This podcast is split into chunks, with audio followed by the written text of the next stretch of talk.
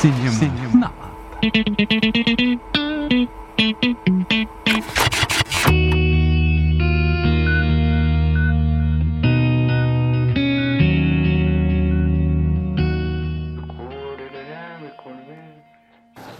Pois é, isso que eu tô tentando. Leia o livro dos abraços. O livro dos abraços começa assim: de recordar. E aí depois se explica. Recordar do latim recordes, cordes, coração. Recordar é retornar ao coração. É que você falou recording, né? Você falou recordar, é mais, mais legal do que gravar, né? Você tá recordando. depois a gente vai ter, vai recordar desses áudios.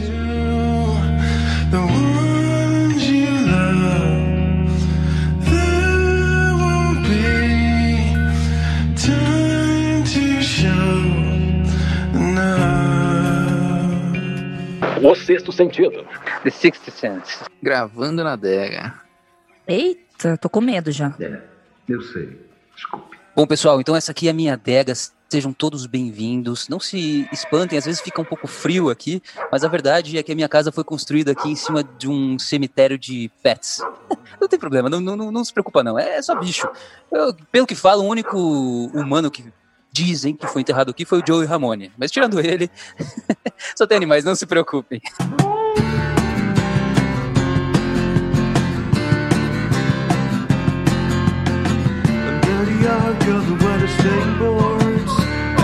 Goblins and warlords come out to ground, not making a sound. The smell of death is all. Caramba, isso, isso, isso, isso me lembrou essa série que tá fazendo, tá fazendo sucesso na Netflix, agora chamada Máfia dos Tigres. Não sei se assisti- alguém chegou a assistir essa, essa série ou não? Não fiquei sabendo. Não assisti, mas vi umas repercussões. Porque tem o tal do Joey Exotic, que é o protagonista da série, que ele é um, é um vigarista, né? Mas ele mata tigres, né? Spoiler alert. Mas não é sobre essa, esse, esse seriado que eu chamei vocês aqui, né? Na verdade, a gente está se reunindo hoje para falar sobre um filme de 1999 chamado O Sexto Sentido, não é verdade, Emerson? Pra mim, um filme inédito. Inédito, acreditem. Pra mim também, pra mim também. Como assim? Vocês não tinham assistido? Vocês não tinham assistido. Nunca tinha assistido esse sentido. Não tô dizendo que tá certo.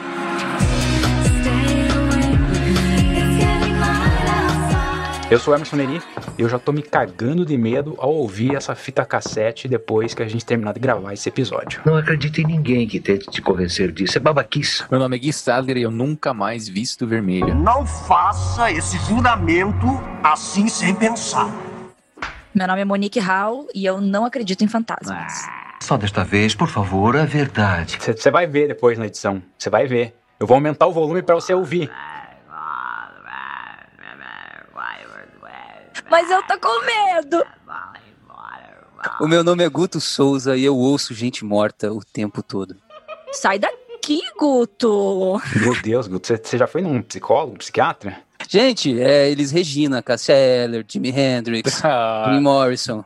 Nossa. Aonde que é a saída dessa sua casa? Senta sua bunda aí e me escuta. Na verdade, a porta ali em cima tá trancada por, um, por uma mobília e alguns livros. Então a gente vai ter que gravar aqui até ser liberado daqui. Tá brincando? Não está.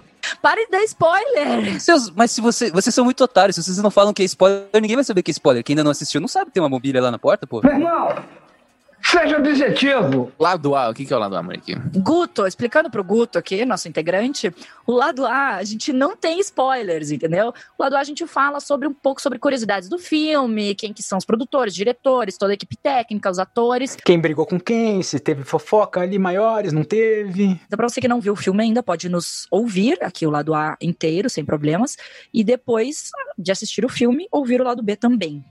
Que aí sim trazemos informações mais profundas sobre cenas, sobre opiniões e, enfim, sobre o que acontece no filme. E a gente tá gravando aqui numa fita cassete que tem dois lados, por isso que tem um lado A e um lado B, né? Um lado é a fita do lado A, que é sem spoiler, outro lado depois o lado B. E você sabe que como é gravação analógica e tudo mais, existe essa possibilidade de captarmos aí vozes que não são deste mundo. Do além. Sempre acontece, né? Normalmente o Emerson edita, mas nesse episódio em particular talvez seja prudente manter. Não, não. Peraí, se o pessoal pegar os nossos episódios anteriores e, e aumentar o volume, talvez exista ali alguma coisa que passou despercebido. Se você tocar o nosso episódio de podcast ao contrário, Você vai ver que vai ter, vai ter sinais, aí, informações do além também. Você que ouve Cinema na Lata no último volume, por acaso pegou alguma voz de algum espírito, vai lá, arroba Cinema na Lata e diz pra gente o que, que você ouviu. É uma ideia interessante. E falando do passado, falando do passado, Monique, temos que agora inaugurar um novo quadro aqui no nosso podcast, que é o nosso Momento Recall. Momento recall.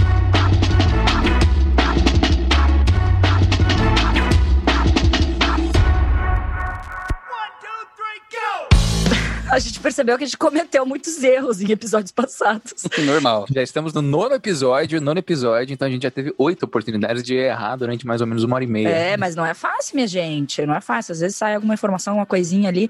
Eu vou começar então com o meu primeiro recall, que foi do filme Matrix. Quando eu falo que eu fui pegar minhas anotações aqui, Qual episódio, Mo? Qual episódio? episódio 7. Eu fui pegar meu bloquinho de notas pra falar uma frase que eu anotei durante o filme e eu li a frase errado.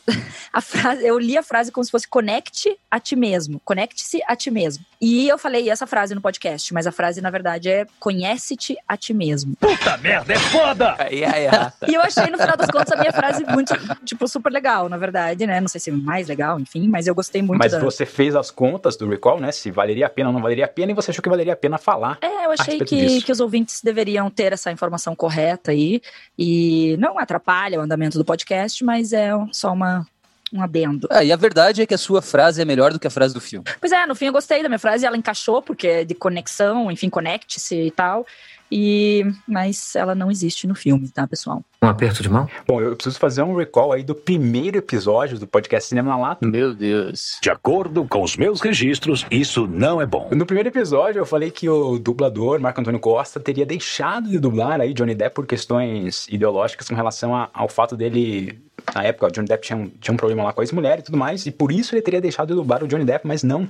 Na verdade, foi por uma outra situação que ele deixou. Na verdade, não deixou de dublar o Johnny Depp, na verdade, ele deixou de trabalhar com a Disney. A Disney substituiu ele sem ele saber em alguns personagens que ele fazia. E na hora que chamaram ele pra gravar o Johnny Depp, numa terceira, terceira vez ali que ele já teria tido problemas com a Disney, ele falou assim: ó, pra mim chega, eu acho que vocês não estão trabalhando direito e eu não quero mais trabalhar com vocês. Então foi uma questão puramente de realmente de relação ali de trabalho, du- dublador, escalação. Então, esse é o verdadeiro motivo porque o Marco Antônio Costa não dubla às vezes alguns personagens que ele já dublava no passado, né? Mas tanto é que você consegue ouvir o Marco Antônio Costa dublando o Johnny Depp em papéis onde o Johnny Depp não está trabalhando com a Disney, né? Momento recall. Você tem um momento recall, Gui? Não tenho, não tenho. Ai, senhor, que não erra nunca. Desculpa, desculpa. Eu tenho tantos que não vale a pena nem encher o ouvido do ouvinte aqui. Então vamos admitir que eu erro e vou errar novamente nesse episódio. Já- Se você encontrar algum erro, algum erro meu ou do Guto Souza, arroba Cinema na Lata. Eu vou, eu vou, eu vou, eu vou, eu vou, eu vou. Mas voltando ao assunto dos spoilers, Emerson, você também acha, como eu, me diga, que o Sexto Sentido é o filme mais estragável da história do cinema? Ou seja, se você te tomar um spoiler de Sexto Sentido, você vai perder 90% do filme? Eu acho que isso é uma pergunta pro lado B, hein? Foi o que eu pensei. Vou explicar o que aconteceu na época, né? Em 1999 eu já estava na faculdade, como eu disse aqui em alguns episódios anteriores, e naquela época os cinemas tinham estreia na sexta-feira, né? Não era na quinta-feira ainda. E na sexta-feira era um dia que eu tinha aula de laboratório, onde eles dividiam a turma, né? Metade da turma tinha laboratório, metade da turma era, tinha horário vago. E no horário vago a galera ia pro cinema. E foi nesse dia que estreou o Sexto Sentido, metade da turma foi assistir o Sexto Sentido, eu estava tendo aula de laboratório, e quando eles voltaram pra aula teórica, que juntava as duas turmas, todo mundo chegou atônito na, na sala, assim, cara, que filme, que filme, que filme. E assim, eles não estavam querendo dar spoiler, mas eles falavam coisinhas assim que você já, tipo, sacava algumas coisas. Ai, que eu- ódio. depois eu vi tanta gente falando assim do negócio, falei, cara, ô, porra, esse cara é assim.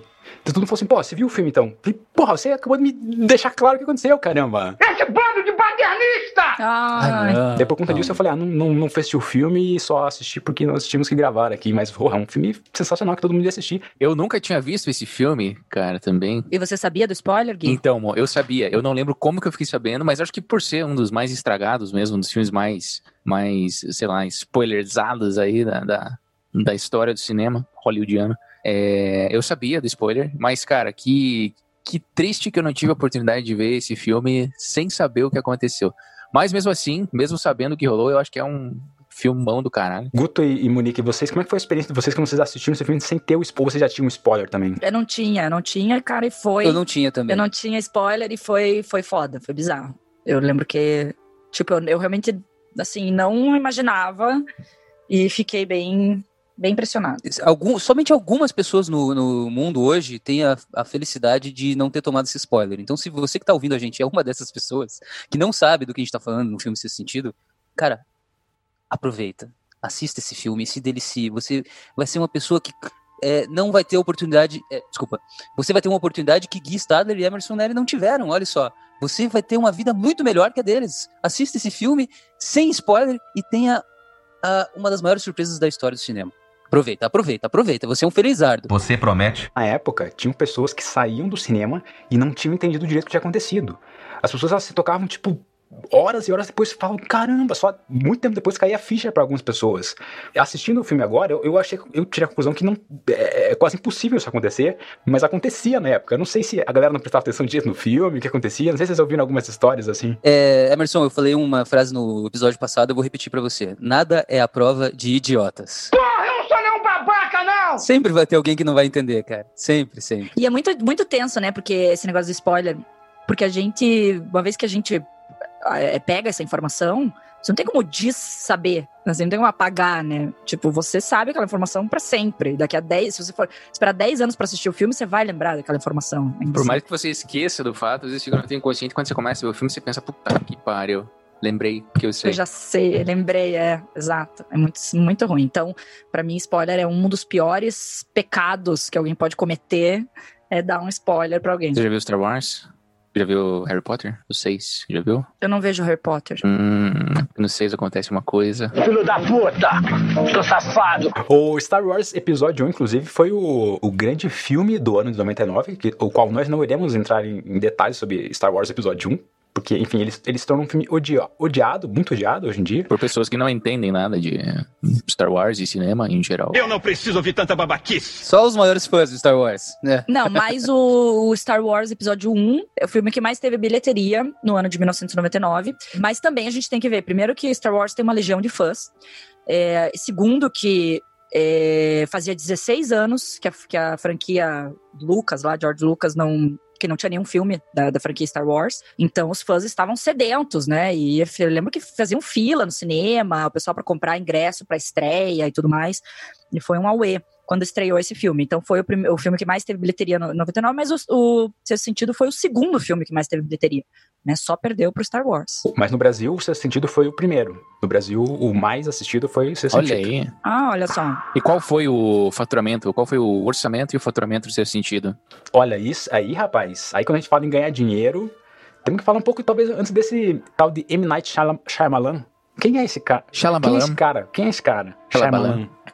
Quem é Posso esse falar cara? dele? Pô, vou falar do Shalabalabum, Bom, então. primeiro diga que ele é o diretor do seu sentido, depois ele é o continua, diretor por do seu favor. sentido. M. M. Night Shyamalan é o diretor do seu sentido e ele, no caso, seria o terceiro filme dele, certo? Então, antes disso, ele teria feito dois outros filmes que são chamados de... Socorro! Peraí que eu me perdi nas minhas anotações. Alguém me ajude! Praying with Anger e Wide Awake, Olhos Abertos. Wide Awake, Olhos Abertos, isso. Eu tava tentando procurar os títulos em português. Então, esses são dos dois filmes. Em 92 e 98. 92 e 98, perfeito. Então, ele é um cara que... Ou seja, mas filmes assim de, de baixo, baixíssimo orçamento. Que não fizeram muito sucesso. baixíssimo faturamento. Então, o Shalaman, ele, ele é nascido na Índia, muito embora ele foi criado no estado da Pensilvânia, que inclusive é onde se passa o sexto sentido. E ele era filho de pais médicos, certo? Mas ele foi um pouco contra a corrente e decidiu se tornar é, diretor de cinema. Vocês sabem me dizer, alguém reparou alguma coisa assim? Quem é o ídolo do M. Night Shyam- Shyamalan? O ídolo dele? O ídolo dele, vocês sabem? É, ele curte muito Hitchcock. Ayrton Senna também. Não só o Hitchcock, Ayrton Senna. E claro. o Steven Spielberg. Steven Spielberg, exatamente. E daí ele tem uma, uma característica assim que ele começou, ele tentou entrar no mundo do cinema depois de ter feito faculdade, disso mesmo, fazendo esses dois filmes, que eram filmes um pouco mais artísticos e que percorreram o circuito de festivais de cinema. Né? Tem até uma entrevista em que ele cita que ele via outros grandes diretores fazendo isso, como por exemplo, ele cita o Soderbergh, e tentou fazer esse caminho. Só que daí foi muito frustrado, porque os dois primeiros filmes dele só faturaram 350 milhões de dólares. Não, não, não, não, não, não, não, não. 350 milhões não. O que é isso? Porra! 350 é Porra. mil, desculpa. Mil. Juntando Mil. os dois filmes. Exatamente, exatamente. Ele, ele tava no quarto dele, ele começou a olhar pras paredes assim, tinha um pôsteres do Exorcista, pôster do Jaws. Jaws é tubarão, fala aí em português pra galera. Tubarão, tubarão, tubarão. Tinha pôster do Indiana Jones, como é que é a tradução aí pra nós, Guto? Indiana Jones. Nunca roube a cena de um comediante. E daí ele olhou, porra, na verdade eu não quero fazer um filme de festival, eu quero fazer isso daí. ó. Daí ele pegou e foi lá e fez. Então o terceiro filme dele, depois de ele ter tido essa mudança de postura, é o Sexto Sentido, um filme que em sua primeira noite, noite de estreia, faturou 8 milhões de dólares. Mas vocês viram como é que foi a, a, a bagunça da venda do roteiro? Você sabe como é que foi essa bagunça ou não? Quando ele colocou pra vender, no, saiu no primeiro dia, é isso? Eu li alguma coisa. Sim, Como é que é a a história? Disney, a Disney comprou por 3 milhões de dólares o roteiro dele. Meu irmão, a Disney. A Disney. Só que aí o que aconteceu? Não, não é que foi a Disney, na verdade o presidente da Disney gostou e ele falou assim: ah, gostei, não vou consultar ninguém, foda-se, vou comprar aqui mesmo, achei caro, mas gostei tanto que vou comprar 3 milhões de dólares. Daí o que aconteceu? Os acionistas viram que, porra, o presidente tomou uma atitude sem consultar a gente e comprou um roteiro por 3 milhões de dólares, que é muito, era muito caro um roteiro por 3 milhões de dólares. E aí o que, que fizeram? Desligaram o presidente, está despedido. Meu Deus. Né? Você não é mais presidente da Disney, e agora a gente vai, sei lá, vamos vender esse roteiro, o que a gente vai fazer e tal. Daí conseguiram negociar com a, com a Spyglass, era uma pequenininha, assim, uma, uma, uma empresa muito pequena de, de cinema, produtora pequena, e venderam pra eles, né, o, o roteiro, só que eles colocaram uma cláusula lá que se esse filme fosse entrar em cartaz mesmo, né, fosse feito, de fato, eles não sabiam se, se, se eles iam conseguir fazer o filme, é, eles tinham 12,5% do retorno dos cinemas.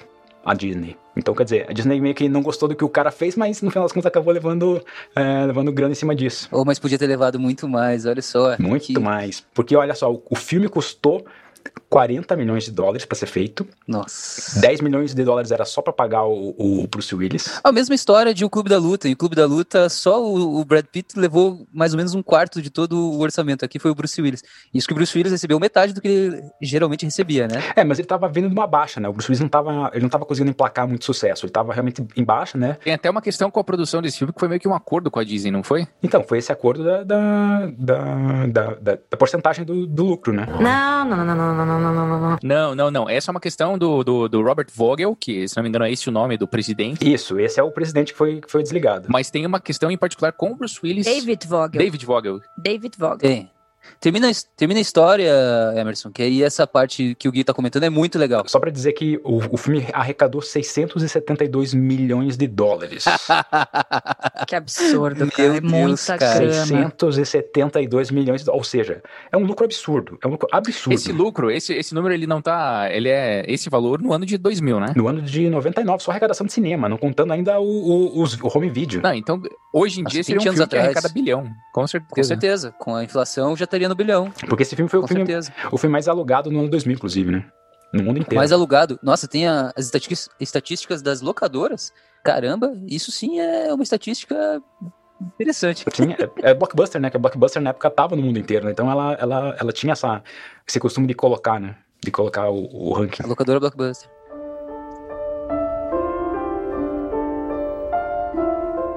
Ia contar uma história. Aparentemente o Guto Souza sabe do que eu tô falando, né, Guto? E não, e essa pra mim é o fato mais interessante das fofoquinhas aqui desse filme. Ah, com certeza. Então, Esses caras adoram umas É fofocas. só isso que eu quero, é só isso. Não tô dizendo que tá certo. foi mais ou menos assim, ó. Foi mais ou menos assim, ó. Fofoca sobre Bruce Willis. É, de- é isso que move a minha vida. A estrela de Die Hard, cara, de Duro de Matar, Bruce Willis, o, o valentão, o cara do filme de ação. O que, que ele tá fazendo aqui nesse filme de suspense, thriller, terror?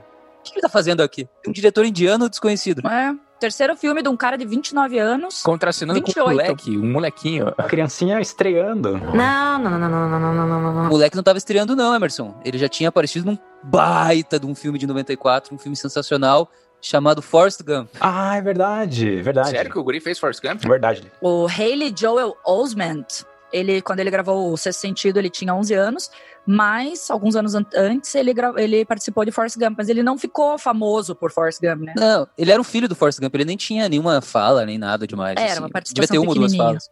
Agora, ele é o ator, eu acredito, principal de, de O Sexto Sentido, e com 11 anos ele chegou a concorrer ao Oscar de ator coadjuvante, hein? Por esse filme Sexto Sentido, cara. Esse moleque manda bem demais. Sim, foi acho que o sexto ou sétimo é, pessoa mais nova a, ter- a concorrer ao Oscar. Não, foi- acho, que- acho que é o, é o mais novo até hoje, né? Ah, é? Não sacaneia, gente. Vamos falar então primeiro como que o Bruce Willis chegou nesse filme, daí depois a gente fala como que o Haley Joel Osment chegou nesse filme aí também. E como ele está hoje em dia. Agora chegou o momento que todos vocês estavam esperando. Maravilha. Então o Bruce Willis ele tinha tentado produzir e estrelar num filme chamado Broadway Brawler, que seria produzido pela Disney. Só que esse filme não deu boa, inclusive tiveram vários problemas da produção. Inclusive um dos problemas que teve da produção foi que o Bruce Willis, na condição de produtor, demitiu o então diretor. E por esse motivo, o projeto foi jogado na lata de lixo, nunca foi feito, esse filme nunca saiu. E por esse motivo, o Bruce ficou devendo 17,5 milhões de dólares para Disney. E uma das maneiras que ele encontrou de pagar essa conta foi fazer um acordo para fazer três outros filmes que tinham envolvimento da Disney e parte dos rendimentos dele nesses filmes seriam obrigatoriamente usados para pagar essa conta. Quais eram os três filmes, Putz? Ele fez três filmes, então, ah, com mais ou menos metade do salário dele indo, ou do, do cachê dele indo pra Disney e metade para ele próprio. Um deles foi o seu sentido, em que ele recebeu 10 milhões de dólares, ele usualmente receberia 20 milhões, né? É, o outro filme também, muito famoso, chamado Armageddon, Armageddon, De 98. Eu nunca assisti esse filme, cara. 98. E um outro filme que eu acho demais, eu não sei se vocês já assistiram, chamado Duas Vidas. Do ano de 2000. Não assisti, não assisti. É muito bom esse Não filme, assisti também. É, é um filme tí- típico da Disney, muito, muito engraçado, assim, um filme super família, com o Bruce Willis fazendo um papel de comédia, em que ele encontra ele mesmo é, criança. Olha só. E aí, ele adulto é um, é um adulto ranzinza, um adulto brigão, e ele criança é, um, é, um é uma criança meio nerdzinha, assim, então eles têm vários conflitos, assim, e, é bom, vocês têm que assistir, é muito engraçado, é um desses filmes de volta no tempo e tal, Uhum. e Bonitinho. É, isso, é- é bonitinho e é o Bruce Willis na, fa- na parte da comédia, que aliás é como ele começou, né? Ah, o início da carreira do Bruce Willis foi com a comédia. Depois que ele foi pra ação e depois aqui em O Sexto Sentido, Brucutu, né? Ele se tornou um super Brucutu com o Duro de Matar. Duro de Matar um, dois, três. e aqui em Sexto Sentido que ele mostra uma outra cara ainda, né? Que é por muitos considerado o melhor papel dele. Inclusive tem um filme em produção chamado McLean, né? Que é do John McClane, né? o grande herói da minha infância, digo, de Duro de Matar. Tem, é, não sabia. Com Bruce Willis, claro. Eu não sei se vai ser com Bruce Willis, porque aparentemente é, esse filme vai ser uma frequência, Prequel. Um prelúdio, uma prequel, uma prequel, um epílogo, um epílogo, não um, um, um, prepílogo. Prefácio. um prepúcio. Para com essa porra aí, meu irmão! Não é um, uma, um prequel, não. É a história original da, da franquia. Então talvez seja como se fosse uma refilmagem, uma coisa nesse sentido. E parece que a boato é que o Bruce Willis vai ser de fato. Mas, Guilherme, Guilherme, ouvi rumores que Shyamalan, quando escreveu esse filme, O Sexto Sentido, porque Shyamalan também é o roteirista, né? O roteiro original apesar de ter, ele ter se baseado muito numa história de um seriado que ele assistiu. Xalababam, né? Escreveu. Né? Você né? sabe até qual é esse seriado não? Sim. Eu nunca ouvi falar sim. desse seriado aqui. Não é Stories to Tell in the Dark? Não, não, não, não, não, não, não, não. A série é Are You Afraid of the Dark? Clube do Terror, no português. Are you afraid de, no, of the de dark? 1992. E dizem uns boatos que ele tinha se inspirado em um dos capítulos dessa série é, que eu não vou falar o que acontece no capítulo, que senão eu já vou dar spoiler. Porque é bem parecido com o que acontece no filme. Devia ter concorrido ao roteiro adaptado, hein? É. Pois é, mas ele desmentiu esse boato numa, com uma coletiva de um, de um outro filme que Ah, saiu é? depois do seu sentido. Ah. Ele falou que não, ele nem conhecia essa série, nunca assistiu. Ah, O quem? O quem? E ganhou o, ganhou o Oscar, né? De melhor roteiro. Não, não, foi, foi concorreu só, mas não. Ah, concorreu, desculpa. Melhor Mas- roteiro. É, não ganhou. Seu sentido não ganhou nenhum Oscar. Foi indicado a seis e não ganhou nenhum. Quem ganhou o melhor roteiro adaptado nesse ano aí foi aquele Cider House lá, a gente falou isso no, no episódio passado. O Clube da Luta nem concorreu e o Seu Sentido não ganhou. Ah, é, o filme, o, o filminho de romance lá. E Matrix também não correu. É tipo, os melhores filmes simplesmente eles foram ignorados esse ano. Nossa, tudo. Uns filmes nada a ver, né? O filme que venceu aqui. ninguém conhece, cara. O filme que venceu ninguém nunca assistiu. É quase como se o resultado do Oscar dependesse de um lobby interno e não da qualidade dos É filmes. quase né? isso. Que estranho. Parece até que é isso, né, Gui? Meu Deus do céu. Será? Já pensou se fosse assim? Meu Deus do céu. Eu sei o que está pensando. Porque no momento é o mesmo que eu estou pensando. O Shyamalan, M. Night Shyamalan, barabalabam. eu ouvi falar que ele, quando escreveu o roteiro desse filme, ele já tava pensando no Bruce Willis pra interpretar. Isso é verdade ou não? Confere, tem umas histórias que sim. Tem umas histórias que dizem que que quando ele escreveu esse, esse filme, ele tinha o Bruce Willis como a, a imagem do protagonista, né? Só que quando ele foi falar com os produtores, considerando o orçamento que ele tinha, ele nem pediu, ele nem pediu pro, é, acho que, eu não lembro como que é o nome, o primeiro nome, mas é o Marshall, o produtor Marshall. Frank ele falou, não, eu Marshall. pensei no Bruce Willis, Frank Marshall. A gente pensou nele aqui, mas eu, eu, eu sei que a gente não vai ter dinheiro pra contratar o cara, mas só pra você saber mais ou menos como que é, eu imaginei. O cara falou, não, pera lá, M. Night Shyamalan, vamos primeiro conversar com o Bruce Willis e ver o que, que ele acha. Daí o Bruce leu o roteiro, se interessou pelo filme e estamos aqui hoje, 21 anos depois, falando dele. Ei, você não é doido. Entendeu? Com a ajuda dessa dívida que ele tinha com a Disney, né? que dividiu Pois é, pela metade pois o é, Senão não é, iria certeza. conseguir ter o Bruce A Willis. maneira como ele conta é, não, me interessei pelo roteiro aqui, A verdade é, fui obrigado a fazer o filme. Não, mas então, ao que parece, se o presidente da Disney na época não tivesse feito a maluquice de comprar o roteiro, esse filme nunca teria sido feito, é isso? É muito provável, é muito provável. Sim, pois é, o cara foi demitido, coitado, mas na verdade ele fez a empresa faturar milhões, né? Mas a gente já falou muito do Bruce Willis aí. Como que. como- uma das coisas mais interessantes desse filme é justamente a, a qualidade do trabalho do moleque, né? Do Haley Joel Osment, que interpreta aí o Cole Sear. Como é que, como é que ele chegou nesse filme? Sabe o que eu descobri?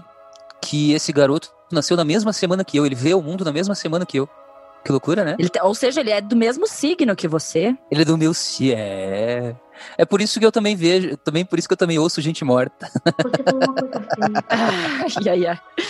É, então, esse garotinho, que na época tinha 11 anos. Ah, e da mesma forma, da mesma forma que ele, você também atingiu o ápice mais ou menos com É. 11, 12 anos. Depois só ladeira abaixo. Depois só ladeira abaixo. É verdade. Ai, ai. Precisa olhar a minha vida! É, o menininho Hale, Hale Joel Osment, ele disse que quando ele foi fazer o teste para o filme, pro Sexto Sentido, ele tinha lido o roteiro na noite anterior três vezes. Tipo, ele sabia tudo sobre o filme. É, tava super preparado e mandou super bem. Tanto que o, o Shyamalan lá se impressionou um monte. Mas o- ele não, era, o- ele não era o predileto, né? O predileto do Shyamalan era o personagem, o ator que tinha feito Estrada da Perdição, o cara que fez o que tava Mas esse com o Tom filme Hanks, é inclusive. depois, né? Esse filme é depois Ele, do. na verdade, ia fazer, né? Tava fazendo. É, é que ele tava fazendo a produção do. do tava rolando já a produção do, do Estrada da Perdição. Ele fez um filme sobre o Bob Fischer, aquele enxadrista, é assim que fala? Enxadrista. Jogador de sim. xadrez? Nossa. É, então tinha um filme que era sobre o Tyler Hoechlin é o nome do ator. Que era um ator menino da época que tava realmente é, bem cotado, porque o, o Shyamalan imaginava esse, esse, essa figura desse menino mais forte. Não podia ser tipo uma criancinha doce. Então esse menino já tinha feito um- outros trabalhos melhores e ele imaginava que esse cara ia, ia. Esse menino ia fazer o papel dele. Só que ele rejeitou, na verdade. Ele não, né? Porque ele era uma criança, mas os pais dele rejeitaram porque leram o roteiro e acharam que o roteiro era muito forte uma criança fazer. E outro que concorreu também, né, fez a mesma na audição junto com, com o, o, o, o Halley, foi o Michael Cera. Michael Cera. Eu acho que, acho que é Michael Cera, porque é Michael italiano, Cera. não Só que Cera. diz que o Michael Cera foi muito ruim, muito ruim no teste e, não passou porque ele foi ruim. Diz que dizem que ele foi o Michael Cera, né? Que ele tipo, chegou meio que fazendo piadinha, assim, dando as, as, as falas com, tipo, um bom humor, assim. Tadinho. Porque é um filme tenso, né? Um filme de suspense e ele fez como se fosse um filme de comédia, um filme feliz, Sim, né? e eu acho que justamente o, o, o Halley Joel, ele, cara, ele mudou a conce- o conceito mesmo do, do personagem, né? A interpretação dele é uma interpretação muito forte. Então, o próprio Shyamalan teve que adaptar algumas coisas para a interpretação ficar até mais forte para ele. Então, não era imaginado que, que ele roubasse a cena, mas ele acabou roubando a cena pela atuação mesmo e, e realmente valeu a, a indicação dele ao Oscar, porque realmente ele carrega no- nas costas esse filme, assim. Sim, ele manda Esse garoto, bem. ele, a imagem dele já tá na cultura pop. Eu acho que se você tá escutando aqui e ainda não assistiu o filme, você provavelmente vai lembrar da imagem desse garoto, que é, Aquele memezinho lá, eu vejo gente morta. é, esse, é ele mesmo, né? Esse garoto, nesse sentido, é dele que a gente tá falando e realmente a atuação dele nesse filme é sensacional. Tanto é que ele concorreu ao Oscar, um garoto de 11 anos, pensa nisso. Né? Con- concorrendo com um monte de, de adulto aí super formado, ele não, era um moleque e a atuação dele vale muito a pena. Ele me lembra um pouco, assim, como comparação, o garoto do O Iluminado, filme do Stanley Kubrick. Tem o garotinho também, também é um filme de suspense, terror, é, e que lida, assim, com, com questões é, sobrenaturais.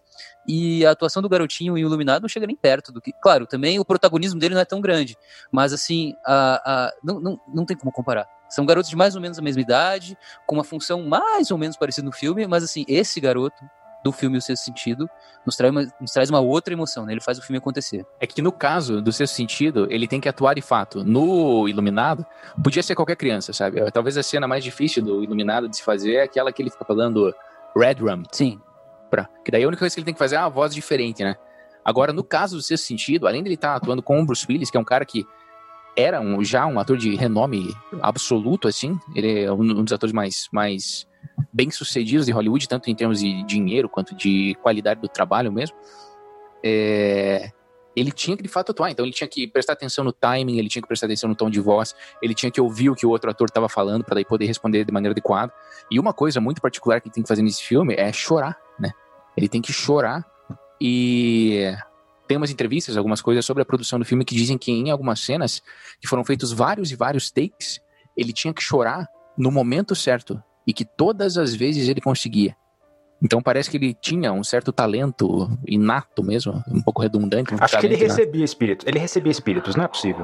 Não tem como. assim. Com certeza, com Pois certeza, é, como é que pra exatamente. constar? Não, mas eu ouvi falar que o... teve uma das cenas que ele não tava conseguindo chorar. Uma das cenas ele não conseguiu, exatamente, que é uma cena mais pro final do filme. Não, né? e daí o- diz que o pai dele, que era meio brabão, assim, esses pais de, de criança muito famosa, né? Sempre tem uns- umas coisas meio louca.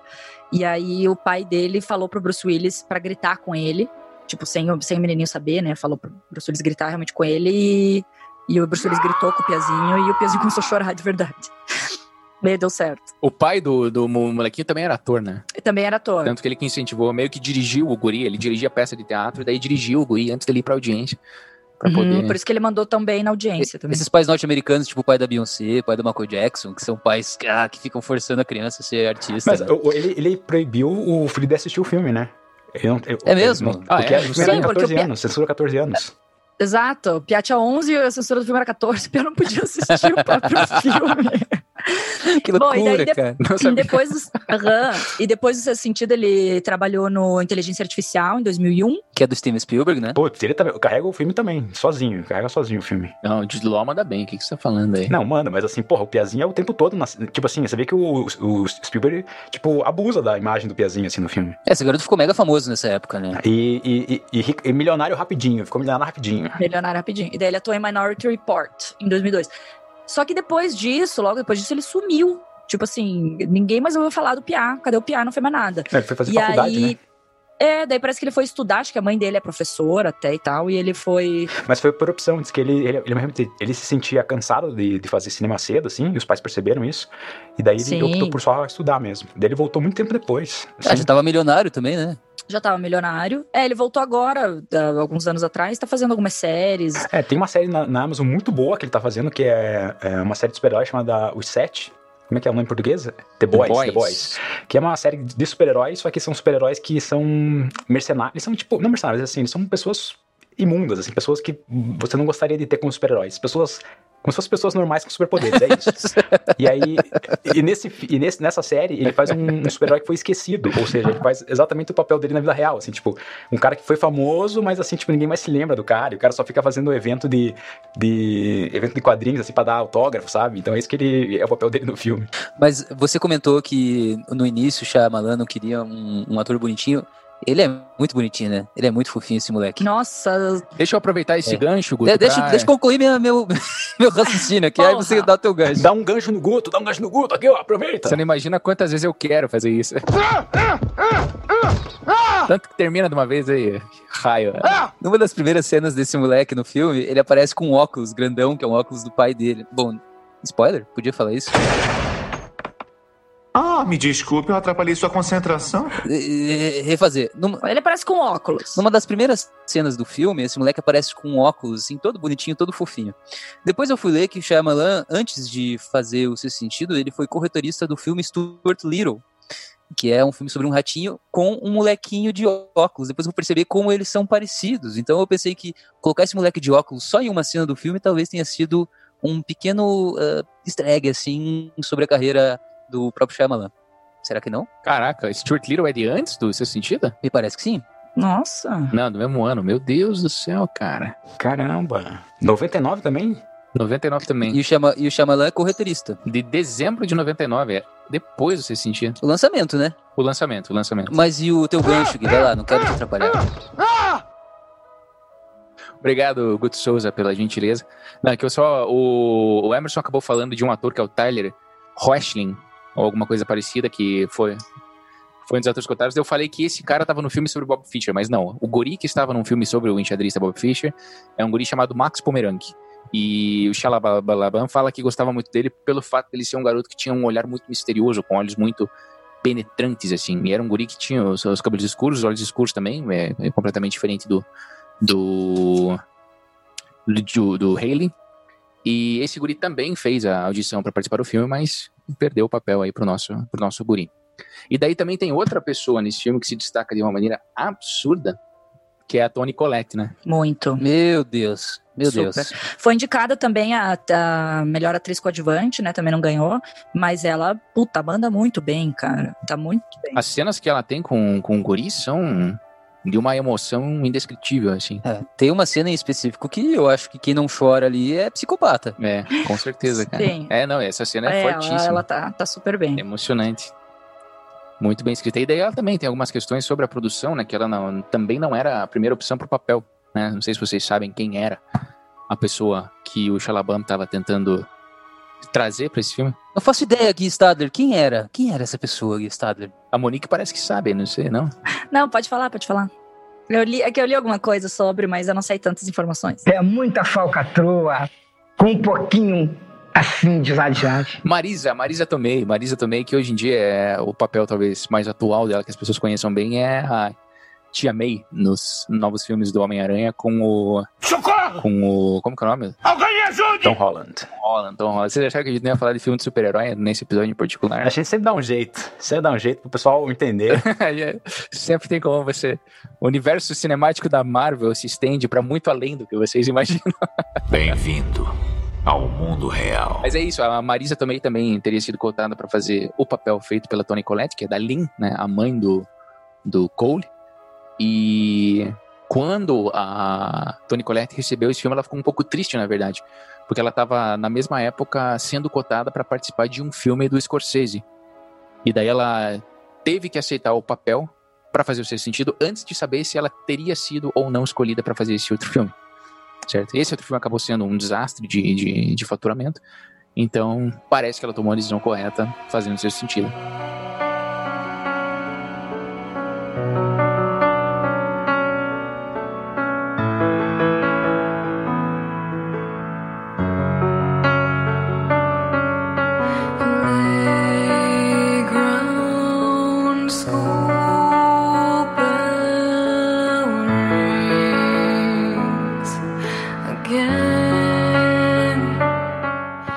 Outra coisa, outra coisa que a gente já conversou aqui. Esse filme, ele estreou em 22 de outubro de 99, é isso, Emerson? Em- no Brasil, né? Mas nos Estados Unidos ele foi antecipado para agosto, porque os produtores perceberam que esse filme ele conseguiria ganhar mais dinheiro se estreasse no verão americano.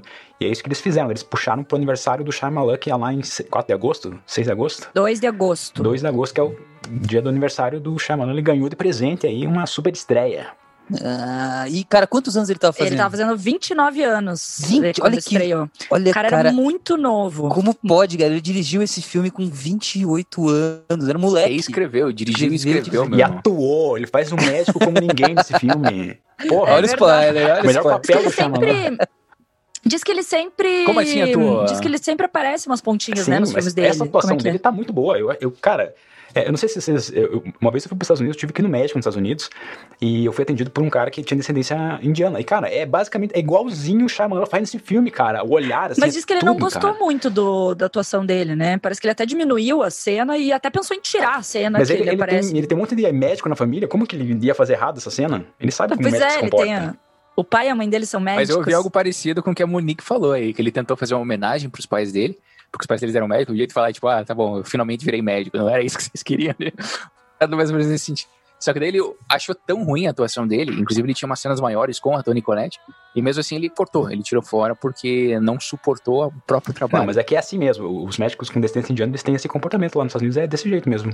E tanto é que, na época que eu fui, que eu fui atendido por um médico, eu tive, eu tive dificuldade de entender o que o cara falava, assim, né? Porque, além de ter os termos técnicos, né, da medicina que eu não tenho noção do que, que eram, assim, o sotaque é totalmente diferente, né? Então, isso também contribui pra dificuldade de você entender o que os caras estão falando. I was talking to you that you're sick. You're sick from I'm I'm, mad, I'm from India and tell you you're sick. You're, you're very sick. Isso daqui dá uma cadeia. Eu, eu tenho sentimentos misturados pra esse tipo de piada, mas tudo bem. Você o quê? Desculpa, eu não ouvi. Ele, ele não gostou da tua piada, achou ofensiva. Ah, sim, é, mas é mesmo. Essas piadas com sotaque são mesmo. Aí, ó, se os indianos estiverem nos ouvindo aí, por favor, processa aí Guto Souza. Arroba Guto Souza. Arroba Guto Souza Pix. Isso vai dar jornal, isso vai dar manchete, cara. Ô, Emerson, e conta pra nós aí como é que é a, a dublagem. Você viu esse filme dublado? E, cara, que dublagem. Se você. Porra, essa é uma dublagem que você tem que assistir, porque primeira coisa é que eles colocam o dublador, né, que dubla do Bruce Willis, é o dublador clássico, né, das antigas, que é o Newton da Mata. Se você não conhece o dublador Newton da Mata, ele já morreu, né, já faleceu em 2004, 2006, mais ou menos. E ele, nessa época era 99, então ele conseguiu dublar, né, dublando pela Double Sound, no Rio de Janeiro. Todo mundo que fala sobre dublagem, né, fala que o Newton da Mata foi o grande dublador, né, de todos os tempos no Brasil, porque ele era o cara que mais conseguia fazer uma equivalência da cultura, né? Tipo assim, você transformar a fala do personagem, né, nos Estados Unidos americano, né, o Bruce Willis, você fazer toda uma transformação para virar uma interpretação como se fosse brasileira, né? Como se o Bruce Willis fosse realmente brasileiro. Ele consegue captar todos os detalhes dos, dos tiques do, do Bruce Willis. Então, realmente é a transformação perfeita, né? Que todo mundo fala de um personagem sendo dublado. Então ali tá uma, uma transformação muito boa. E aí, junto com ele, quem dubla a Ana, né? Que é a mulher do, do, do Malcolm, do Bruce Willis no filme, é a Miriam Fisher, que pra mim é a maior dubladora é, da voz feminina que a gente tem no Brasil, ainda tá viva, Miriam Fisher. Ela trabalha pra caralho e ela realmente é uma baita dubladora. E outra dubladora que eu gosto muito, que é a Mônica Rossi, que faz a mãe do menino, que também, meu, destrói. E aí a única questão dessa dublagem, né, que ficou boa, assim, que eu acho que eu gostei também da dublagem, que é a dublagem do menino, que é muito difícil uma criança dublar uma criança, né, porque o cara é um, é um prodígio, né? O, o Joe é um prodígio. Então, para você dublar um prodígio, você tem que ter um dublador prodígio. E eles conseguiram aí com o Andrés, Andrés Avantini, né? Um cara que conseguiu equivaler à, dublagem também do menino. Então, não tem assim, não tem perda nessa dublagem, não tem perda de interpretação. Você realmente tem ali uma, uma coisa muito viva na dublagem desse filme. Então, super recomendo aí quem conseguir assistir dublado, mas tem que ser a dublagem dos filmes que são alugados, né? Você tem que alugar ou no iTunes, ou comprar, ou, ou via Google, ou no, ou no DVD, ou no Blu-ray. Porque se você pegar do, da Amazon Prime, Netflix, essas coisas vão estar com outra dublagem, que é uma dublagem mais recente. Que aí sim vai estar uma dublagem ruim. E é, deve ser bizarro, porque esse filme tem uma frase muito emblemática, né? Que ficou famosíssima, a frase em inglês original.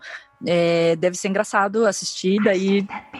Essa é em inglês, em, em português é. Eu vejo gente morta. Ficou meio assim, ficou equivalente. E, ficou, e né? fica boa a frase, Sim. tipo. Eu vejo gente morta. Tem um, de- tem um detalhe que eu gostaria de chamar a atenção, que é, voltando um pouco na questão do box office, que é uma informação interessante. Boa, que eu vou entrar nesse detalhe também. é, eu vou pegar o gancho depois que você fala sobre isso. Um gancho, um ganchinho, assim, maravilha. Sem, sem interromper ninguém. que nem- Eu não gosto de ser interrompido à toa. É mais ou menos assim, ó. É, Hollywood tem a característica de que quando o filme estreia, ele tem um box office na primeira semana, no final de semana de estreia. Fala o que que é box office, que as pessoas não sabem o que é box office. É, o que, que é box office? Bilheteria, né? O quanto filme lucra na bilheteria dos cinemas. Basicamente isso. O Gui Stadler tem essa mania de falar inglês, Gui. As pessoas aqui falam português, Gui, por favor. Seria o guichê, na dublagem seria o guichê. Qual que é o guichê que deu esse esse filme? Ainda bem que a gente tem um dublador aqui entre nós que pode arrumar essa Um situação. dublador e um chato, né? Então, é, qualquer palavra em inglês vai passar percebida. Eu posso manter segredo, se você puder. Mas box office não tem uma, tra- tipo, uma tradução. Acho que seria mais guichê mesmo. né? Bilheteria, não é bilheteria? Acho que guichê. Guichê mesmo seria. Bilheteria. Guichê, nem sei o que que é guichê. O outro papel é pro uso infinito, explorativo de toda a sua vida. Tá aqui para você assinar. Que termo mais antigo, parece. É que o, Gui, o, Emer, o Emerson tem termos antigos, ele é um cara antigo. Eu acho que ele é um cara com um vocabulário vasto. É isso que ele é. Também, ah, tá. também. Ok, ok. É, até a Mona Lisa tá caindo aos pedaços. Mas enfim, nesse caso, é, os filmes eles têm essa característica de ir no, no- na bilheteria, eles terem uma boa bilheteria no primeiro final de semana, que vai diminuindo conforme isso vai, conforme o filme vai ficando em cartaz, né, por mais dias. No caso do Sexto Sentido, na sexta-feira de estreia, como a gente já disse, o filme faturou 8 milhões de dólares. Só que no sábado e no domingo, o filme faturou mais do que ele havia faturado na sexta-feira. O que é considerado pelo diretor, pelo Shalabam, como uma demonstração de que o boca a boca sobre o twist do filme, sobre o plot twist do filme, no caso sobre a jogadinha, a viradinha, a, a reveladinha aí pra facilitar pro Guto Souza. A mudança de roteiro, a, A o- mudança o- de roteiro, o twist assim. do filme foi tão eficaz que as pessoas come- começaram a comentar com as outras falando algo parecido com você precisa ver esse filme, você tem que ver esse filme, esse filme é inesperado, tudo que acontece, você nunca viu nada parecido com isso, o que incentivou as pessoas a irem ao cinema. E não só isso, Isso que na época, Na não, época tinha não tinha Twitter, hein? Twitter, Na né? época não tinha Twitter, não tinha Facebook, não tinha Instagram, não tinha nada. Era o verdadeiro boca a boca. Mas só por isso que, que o, o- o spoiler do filme conseguia não ser barrado. Porque hoje em dia é dificílimo fazer um filme com, com, é, com um plot twist tão grande desses e que a galera ainda consiga ir ver sem saber. Sim. E daí o que mais, é, é, mais interessante do que isso é que no próximo final de semana os números dos box office se manteram iguais. Então ele lucrou o mesmo tanto, um número muito parecido com o que ele lucrou no final de semana de estreia, o que é um feito raríssimo para filmes de Hollywood. Então esse filme de fato ele foi um fenômeno cultural, porque a maneira como o filme foi construído, a maneira como o filme foi contado, tornou possível que as pessoas se interessassem, não necessariamente pelo filme em si, que claro, evidentemente havia um interesse, mas também por saber o que que acontecia. Então esse é um dos filmes que pela primeira vez assim na história do, do, do talvez uma história mais contemporânea do cinema trouxe esse desejo, essa vontade de ir ao cinema para saber o que acontece. E isso refletiu bastante na bilheteria. Eu acho que esse fato também, porque parece que eles não investiram muito em marketing, Esse né? fenômeno, talvez, de filmes que tem ali um, um pouco de drama com um pouco dessa coisa de, putz, como é que eles vão misturar é, espíritos com essa coisa, ter- terror, drama e tal. Aconteceu 10 anos antes, né, com Ghost, também. Ghost foi um filme que custou 20 milhões de dólares e arrecadou 550 milhões de dólares. Nossa! E, a- e aconteceu um- 10 anos depois, um pouco parecido, não foi tanto, mas um pouquinho também com Black Swan, né, com Cisne Negro, que Cisne Negro custou 13 milhões de dólares e arrecadou 330 milhões de dólares. Nossa, outro filmaço, hein? Nossa, eu não sabia que tinha sido esse o orçamento do Nossa, Cisne bem Negro. Baixo. Pouquíssimo. Só para vocês terem uma noção do impacto do sexto sentido, tem alguns números ditos pelo próprio Shyamalan que é mais ou menos o seguinte, que é comum que um filme, o faturamento de um filme caia de, em 45% de um final de semana para o outro. Daí ele fala que um bom filme cai uns 30%. E que um blockbuster, um filme super popular, vai cair uns 25%. E o sexto sentido, de um final de semana para outro, caiu 2%. Nossa. Então é um, um testamento aí para o quão impactante o filme foi na época em que ele foi lançado. É, ele ficou seis semanas liderando a bilheteria, né? Nos Estados Unidos.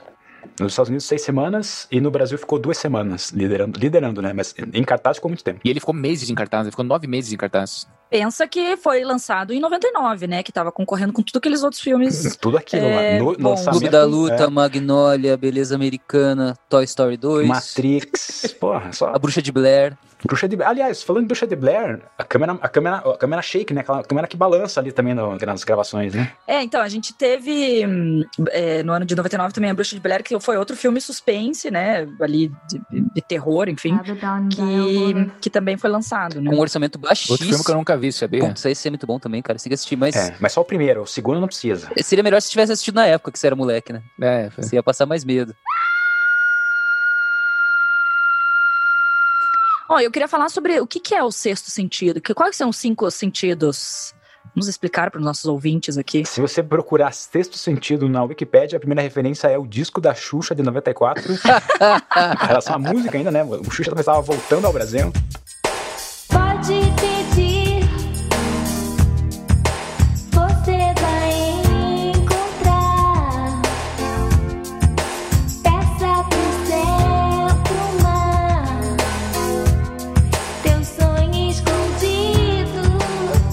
Não é o que aparece no meu Google. Vamos lembrar que o Google ele usa algoritmos para fazer a busca. Não, né? não é Google, é Wikipedia. Procura na Wikipedia. Se- Dita lá, sexto sentido. A primeira, primeira referência é porque o nome do filme é O Sexto Sentido e não Sexto Sentido.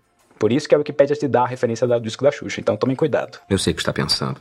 Porque no momento é o mesmo que eu estou pensando. Não, mas até a capa do filme ele tem lá, né? Um, dois, três, quatro, cinco e seis. Então, um ele tá até escritinho ali pequeno, né? Na capa do, do filme lá. É, um é, é visão. Socorro! O dois é o. Alguém ajude! Ouvir. Não, é que eu tô falando. Visão, tato, audição, olfato, paladar. Tá, é que eu tô tentando ler na ordem que eles botaram no cartaz do filme, tá? Falar assim aleatoriamente eu sei também, tá bom? Ela está com um papel aqui na, na mão dela aqui, mas está muito pequeno. Vai, Monique, vai, Monique. Um, um segundo, um segundo. Fala todos. Não sacaneia, gente. Visão, audição, cheiro, tato e toque. Puta merda, é foda! Não é, é que eu tô lendo em inglês aqui. E tato. Olfato, cheiro. cheiro. Cheiro, gosto, toque. É, som. É que eu tô Beleza. lendo em inglês. Não sou tão boa tradutora é, Quanto que Stadler. quanto o Gui Stadler, hein? Você que traduz tudo que eu falo, Gustavo. Achou que não notaríamos? Mas notamos. Bom, e o sexto sentido seria algo tipo como uma intuição, né? O sentido de que, de, de que a gente tem de perceber certas coisas que não são Palpáveis. Ou vistas. Tá, é, que não são nem. Que você não, não tá nem vendo, nem ouvindo, nem sentindo, nem tocando, não sei o que. Uma coisa mais intuitiva. Que no caso aqui, nesse filme, é, o- é, o, é, o, é o outro mundo, né? Que só as fitas cassete. E no caso, né? Vamos falar depois no lado B, o que acontece? Que algumas pessoas conseguem ter esse contato com outro mundo. Pois é, eu tô ficando com medo aqui nessa adega. Vamos abrir mais um vinho aqui, Guto. Posso pegar mais um? E, e tá dando frio aqui, Guto. Tá, pode, tá pode, por aqui, favor? Monique. Fique à vontade. É, eu tô ficando com frio também. Preciso tomar um vinho pra me esquentar um pouquinho. Frio, né? Tá ficando bem frio mesmo. Vamos embora buscar esse É. vinho. Vamos lá então.